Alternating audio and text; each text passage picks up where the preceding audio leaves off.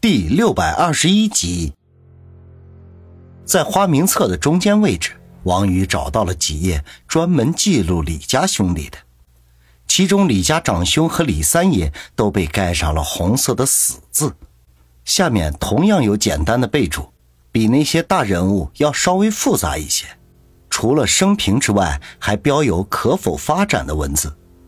在花名册的最后一页，有李九亲手签字，笔触苍劲有力，一看就知在书法上造诣颇深。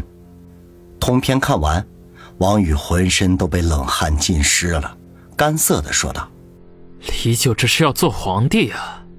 何梅点点头说道：“应该是吧，要不然他弄这个花名册干什么？”真是个疯子。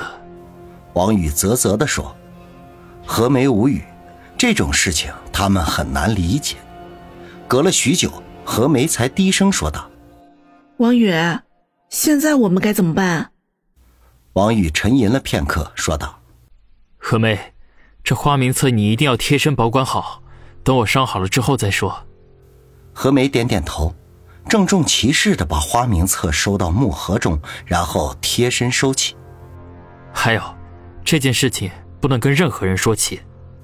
王宇又嘱咐道：“何梅知道事关重大，点头应是。接下来，两人又陷入到长久的沉默当中。小小的一本花名册背后所要展现出的东西，太过惊世骇俗了，他们需要时间来慢慢消化。而王宇除了要消化这不可思议的事情之外，又想到了一个至关重要的问题：这花名册如此的重要。”以余杭的身份和地位是怎么弄到手的呢？难道这其中还另有隐情？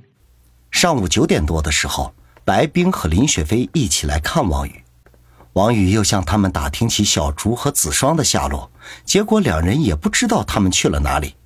一时间大家都有点紧张，毕竟现在局势微妙，李九的人随时随地都会出现，把他们给抓走，那麻烦可就大了。当下，白冰就打电话叫人去找，没过几分钟就有消息传递回来。原来子双和小竹早上去厨房弄了点吃的，还要了两瓶白酒，然后就随便找了间客房偷懒去了。现在还躺在里面睡大觉，九成九是酒劲儿未过。王宇几人听得面面相觑，白冰连连摇头说道：“小竹这丫头真是越来越不像话了。”回头啊，我得好好教训教训他。王宇心中则是暗暗好笑，不知道子双使了什么手段骗的小竹陪他喝酒。他们两人也算是同病相怜了。小竹和子双无事，几人的心也就放了下来，随意的闲聊了几句。白冰和何梅的手机不约而同的一起响了起来，大家均是一愣。林雪飞忍不住嘀咕道：“真巧。”白冰和何梅对望一眼，一同接听了手机，不知道里面说了一些什么，两人都一起点头称是。挂断电话，两人交换了一下眼神，何梅笑道：“白阿姨，还是你来说吧。”白冰吐了口气，沉声说道：“王宇，有人要探望你。”王宇闻言不由得一愣，他来明湖山庄行踪十分隐秘。怎么会有人知道呢？似乎猜出王宇的心思，白冰说道：“他从京城来。”王宇心中不由得一动，已经想到对方是谁了。沉吟了片刻，说道：“白阿姨，那就请他进来吧。”白冰点点头，取出手机拨通，简单的说道：“让他们进来吧。”王宇狐疑的看了白冰一眼，心中暗想。原来白阿姨在山庄门口也安排了人手，否则她绝对不会如此的拖大。偌大的山庄里只留下几个厨子。一念及此，他不禁又生出另外一个想法来，那就是白冰的来历。要知道七爷李天傲那是何等样人呢？寻常的女人根本就无法近身。他能够和白冰生死相恋，白冰的来历肯定也不简单。只不过现在他还没有资格知道这些，只能在以后的日子里一点点的去了解了。等了半个小时左右，一辆毫不起眼的小轿车停在了白桦林外。张彤穿着一身得体的深色长裙下了车，向司机嘱咐了几句，便缓缓地走向林中的小院。白冰带着林雪飞和何梅在外相迎，双方见面寒暄了几句，白冰就引着张彤去了屋里。王宇一听到是京城里来的人，就知道那九成九那是张彤了。见他到了，便抬头叫了一声“彤姐”。张彤没料到王宇会伤得这么重，脸上顿时露出了关切之色。只不过有其他人在场，他并未表现得有多强烈，只是平静地说道：“小雨，你的事情我昨天才知道，很对不起没能帮上你什么忙。”童姐客气了。王宇也生怕林雪飞和何梅知道他与张彤之间的关系，故意表现得很平淡。